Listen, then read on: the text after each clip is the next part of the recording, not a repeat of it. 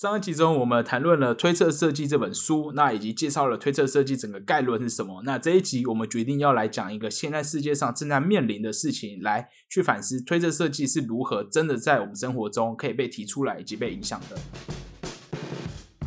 Design 啾啾，大家好，我是台陈列在台北架上的威化饼干的 Well。吃牧草给牛吃的牧，你叹一很大长口气，很长。好，不知道大家有没有嗯受到这个新型冠状病毒 Coronavirus 那我呃，诶，如果木在学校是不是现在还好？嗯，因为还没有封校什么的好像很多老师有在询问同学说，有点也是在推测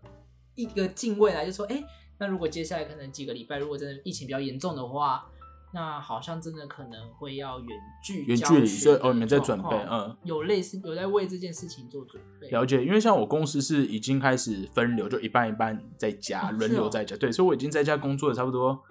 有一两个礼拜咯。尤其当听众听到的时候，因为我们是预录啦，可能又关的更久了。那我们今天就要讲这个主题，是我们在准备讲《推测设计》这本书的时候，我们发现了我们生活中真的是产生了某一种巨变。那这个就是推测设计的一个很重要的理论。对啊，像是以这次新型冠状病毒导致我们可能连上课的方式或是工作方式的改变，都可能都是我们之前都没有想过，居然会发生那么剧烈的改变。我们需要可能工作，哎，以大企来讲的话，突然要我不，可能大企业比较稳定吧。可是我觉得每间公司状况不一样，他们对于这种远距工作的准备，他们是不是有有足一开始是不是都足够去应付或 cover 是这件事？我觉得这是的确是可以准备的。不过它最神奇的就是，以往可能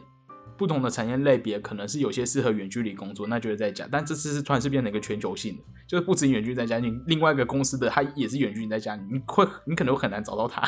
就是他那个范围会突然变得是整个社会都被翻了过去了，对，一瞬间。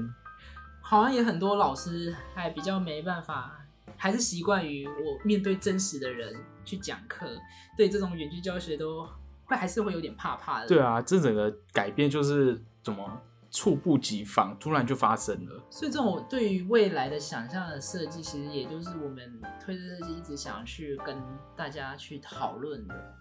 对，就像是假设这个疫情还没发生前，如果有个人提出说有一天全世界的人类都不能出门，可能会因为病毒，然后然后假设他先不讲病毒，他讲有些外星人就攻占了地球，这好像有点好笑。但反正外星人攻占地球，全世界人都不能出门，就想说屁啊，这就电影。但结果现在就发生了，虽然他主角不是外星人，但是基本上发生的事情是一样，所以这就是他这个真的有价值。就如果当初有人提的，也不是要去往前追溯了，但是我们在讲说。这种你去预测一个好像一个乌托邦，或是一个完全是平行世界的东西，是真的有价值性，真的是有可能突然就发生，就像现在。哎，所以没有好，我目前还没有听到有人把这个肺炎这件事情跟推测设计牵在一起，但是听起来蛮合理的吧？对，反嗯，正合理的。用这种世界的巨变，其实我觉得都是可以很好的题材，引发大家去重新思考。哎，或者是说，我们人有没有可能透过设计的方式，反而可以跟病毒去达到一个共和体，或去生活？其实这些都是可以去思考的。然后上次就像刚刚我有讲的，我们很简单带大家聊一下推设计他们怎么看待设计的方式，他们看待设计的观点是什么。然后今天我们就来举一个这本书中其中的一个例子非常有趣也可以让大家比较容易了解。毕竟我们活在这个所谓高龄化的时代，对不对？没错，我们现在我相信，如果是有毕嗯，不管设计学生或者是讨论设计的，都有反正都有一种好像会要会为高高龄化，高龄说像是针对老人去做一些，不管是辅具还是一些什么长照的设计。对，还有像是日本或者是亚洲、台湾吧，也都是好像在几年，接下来十年还是二十年之间，就好像那个高龄化，因为那高龄的人数会占总人口，我忘记多少趴了。好没有反正变很高反正就是会进入高龄化时代，甚至是超高龄化时代。没错，那大家好，同样是高龄化这个议题，我们今天就来可以大家来大家一起讨论一下。哎，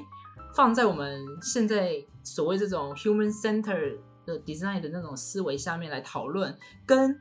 放在 design speculative speculative 推测设计推测设计，的脉络下去讨论，同样是高龄的这个议题，会有什么样一个不同的设计解读？没错，像是现在我们讲 human centered design，我们好面对高龄化的议题，我们就可能就是去哦好，我们就开始了解这个老人。这样讲对，这个高龄年高长的龄呃高龄对嗯好年长者，他生活上诶有什么困难，我们去找他的困难点，他的 problem，他的一些问题点是什么。好，所以呢，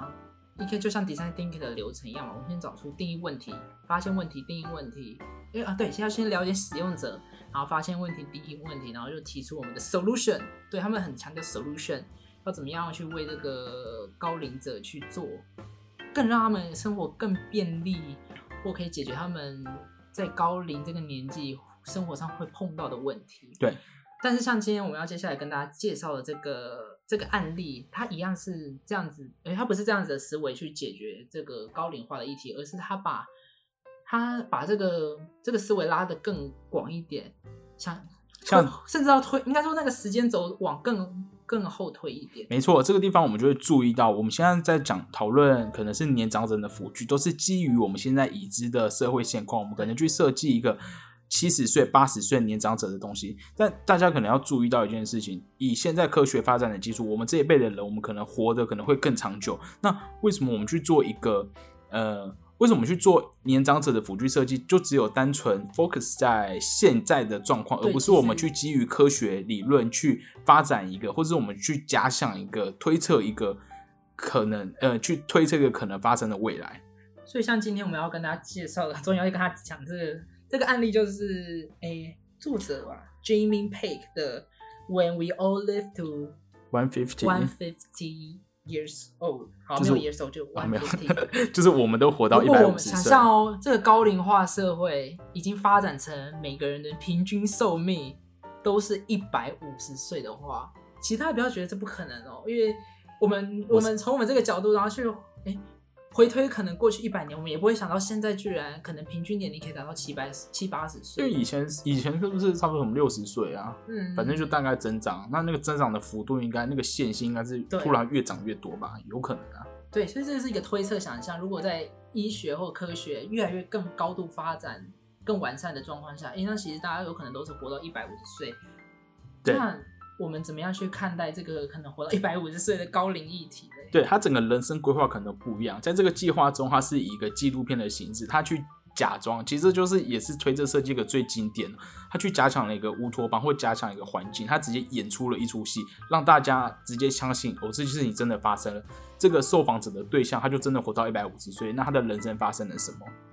其实人活到一百五十岁，我觉得最有趣的就是，你有没有想到，现在大家平常结婚的年纪大概是多久啊？呃，三十吧，三四但你是指那个年龄段对？假设三十三四十，然后你八十岁走掉，就差不多整四十五十年所以那个婚姻，那个签的那个婚姻契约大概维持四十五年。之类的，那如果活到一百五十岁，等于说要在一起我们要在一起可能 年一100多世纪年耶。哦，这对就一世纪耶，大家有想过这个问题这吗？个点蛮神奇的我要跟我另外一半，可能有些人会觉得很开心吧。哦，就是真爱吧？对，但有想象过跟一个人要同屋共住一百五、一百、一百、一百、一百年，年一世纪耶，是一个什么样的生活、啊？然后一世纪突然就觉得变得很重哎，对啊，很重好沉重。所以他这个，诶，这个导演吗？还是作者，就有提出一个几个想象，就会不会我们的婚姻是变婚约，一段一段签约，被签约说好，我先我这现在目前这个生命阶段，我跟你比较契合，我跟你今天签一个二十年或三十年或四十五年的约，好约满了，我就我们就很和平的切割、分手、离婚吗？嗯，也不是说离婚啊，就是契约到期了，对，契约然后到期开始我的第二段婚姻，然后这反而就会变成一个非常日常的行为。所以，然后我可能也会有真的就很多同父异母的孩子吗？对，然后你开启了第二段婚姻，所以你可能会突然多一个儿子，然后他四十三四十岁，就是整个伦理跟整个家庭构成的模式就发生有个非常巨大的社会冲击，对对，可能对社会，对目前现在社会讲，就会有个嗯，有个非常明显的冲击吧。然后除了讲到婚姻的问题，哦，不是婚姻制度可能就会开始去转变嘛，然后可能甚至像我们现在比较常，可能就是三代同堂，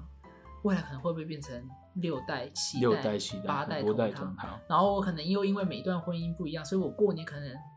我也是一拖拉库，哇，开始一拖拉库个很复杂的问题。对啊，然后，哎，会不会连我们的称谓都会不一样啊你？说会有什么第一任妻子？就是第二任或者我要叫你舅舅，还是第一任的舅舅 A 舅舅舅舅、B 舅舅？好复杂的问题。所以除了好，除了婚姻这个制度的思考，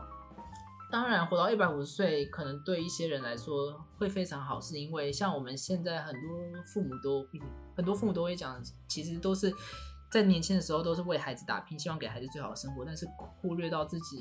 哦，所以这好像他是不是他可以在他，因为你知道身体还是会嗯。老化，他可以在某一个十年或某个二十年，他就是为了要想要完有点像一个 gap year。没有，我想说嗯 gap year 是指出来生小孩，他结束完他的任务之后，他剩下还只有一个一大段时间可以去发展他的人生。对啊，他就还有有个人生因为像去完就是做兵役一样，你就是大学毕业你要去做两年的兵，那最后可以再回归社会，然后你就可以 对我觉得这种 是一个神奇的，就可以让人类因为人类寿命延长、思维改变，然后让全体人类可以有一个心灵上的更一个更富足的。呃，我是指那个怎么讲是什么，一个责任，或是为了让我们这个种族活下去，我们就是要在其中的某十年出来生小小孩，但是因为我们人生够长，我们还有够多的时间可以去做嗯我们够多的事，这不知道有没有机会？因为我们现在假设我们现在活到八十岁，好了，没有三十年都在顾小孩，那就可能占什么一半三分之一。对很多但如果我们妈妈来活到一百五十说爸爸来岁，说，真的是那好像就变成一个义务役而已。对。是个所以等于说我好的们欸等于说对活可以活到一百五十岁的人种来说的话，我可能就有将近一半的时间，就是可能现在比较常讲的后半辈后辈后半辈子，退休生活什么的，对我可以但现在是他在退休生生完呃照顾完小孩后生活，就是你人生真的开始起跑或者像现在退休生活可能就只有几年啊。如果真的严格六十五岁退休，然后加八十八十八十五岁，好，就只有十五年可以真的好好去。做自己真正想做的事情，去真正环游世界，或者是完成某个生活理想。所以我们就是要开始定这个法规啊，就是要跑很前面，哎还是要定这个法规吗 或？者提出一个这样的设计。哎，刚讲到，如果活到一百五十岁，甚至说不定连退休的这个年纪的规定也都会去做改变呢。应该会、一定还是会六十五岁就要让你退休吗？会不会真的有人真的很喜欢工作？我一百定定一百岁再退休，对，有可能，都可有可能。所以这真的影响很大哎，然后也不是不无不可能，这就是推测设计最有趣的地方，它要基于现在的科学根据，然后去完全跳脱一个不一样的可能。因为呃，刚刚这边所提到的不一样，可能就是指如果我们直接去预测未来，那可能说好没有，我们就是一样结婚，然后人就活得更长，然后什么长照机构就更远。但他这边提出来的完全不同的 project 就直接他跳脱了可能的未来，他直接跳脱说，好，不管什么现在的婚约是什么，以后婚约就直接可能变两段三段，直接去像一个全新的一个平行时空啦，一个平行时空的概念，直接去讨论一个未来的状况。对啊，就像这本书里面有关于这个 project，它有讲到一句话，就是说我们目前现在人类在做关于这种设计，太多花太多的力气或一些专注力是放在我们要如何去延长延长我们生活那个对我们人的寿命，但是却没有考量到说，哎，那我们拉长寿命之后，那我们接下来那个生活的情境或那个是什么生活想要的是什么？所以这也是推特设计希望带给大家可以有更更远一步的思考的方式。所以其实现在关于设计的思考就可以又更广泛了，可以讨论的层面又更广了。对，可以直接甚至直接讨论整个人生的规划跟整个社会、社会的价值观或结构，整个是改变的。对，好，以上就是我们所提到的这一个活到一百五十岁。不知道大家在最近这个疫情的影响下，有没有真的觉得好像这种去预想一个未来的可能是真的越来越接近的？还是说这个可以改成 When we all work in home？对尤其全世界有没有想过我们全世界可能之后？Never meet in person，我们从来没有见到对方，从出生到死都没有见得到对方。这好像黑镜其中一集在 演的，好像黑镜他的每个而且我真的发生了，真的很久没，也没有很久啊。台湾现在还可以，对，但我跟国外考的很惨。对，所以这是我们我们想在我们刚才第一集就上一集我们先大概讲推推设计是什么，那我们这集就想先举一个真的在我们世界上发生，然后也曾经有个艺术家设计师提出很有趣的例子，来让大家去了解。这个推测设计是如何去真的是去预测一个我们的未来，以及这个未来也真的是有可能发生在我们的生活中。那更重要的是，它要让我们去反思我们现在的社会。对它就是要怎么讲，去撼动现在。对，大家都说不可能，或是没有去想这件事情的时候，必须要去提出这样的理论，去说服大家，去驱动大家去思考不一样的层面的事情。嗯这个作品就是 When We All Live to 一百五，大家可以去上网去找一下它的纪录可以找到它，对它纪录片蛮有趣的。好，以上就就是我们这一期先这样子啦。先趁着，sorry，不是趁着，而是因为武汉肺炎这件事情，我们直接觉得推这设计是很有价值观的，所以我们想直接抓入这个主题来跟大家讨论一集。那也希望大家要保持身体健康。哎、我们不知道，我我们现在录这一期的时候，台湾还可以哦、就是只是大蛮多人被隔离，或是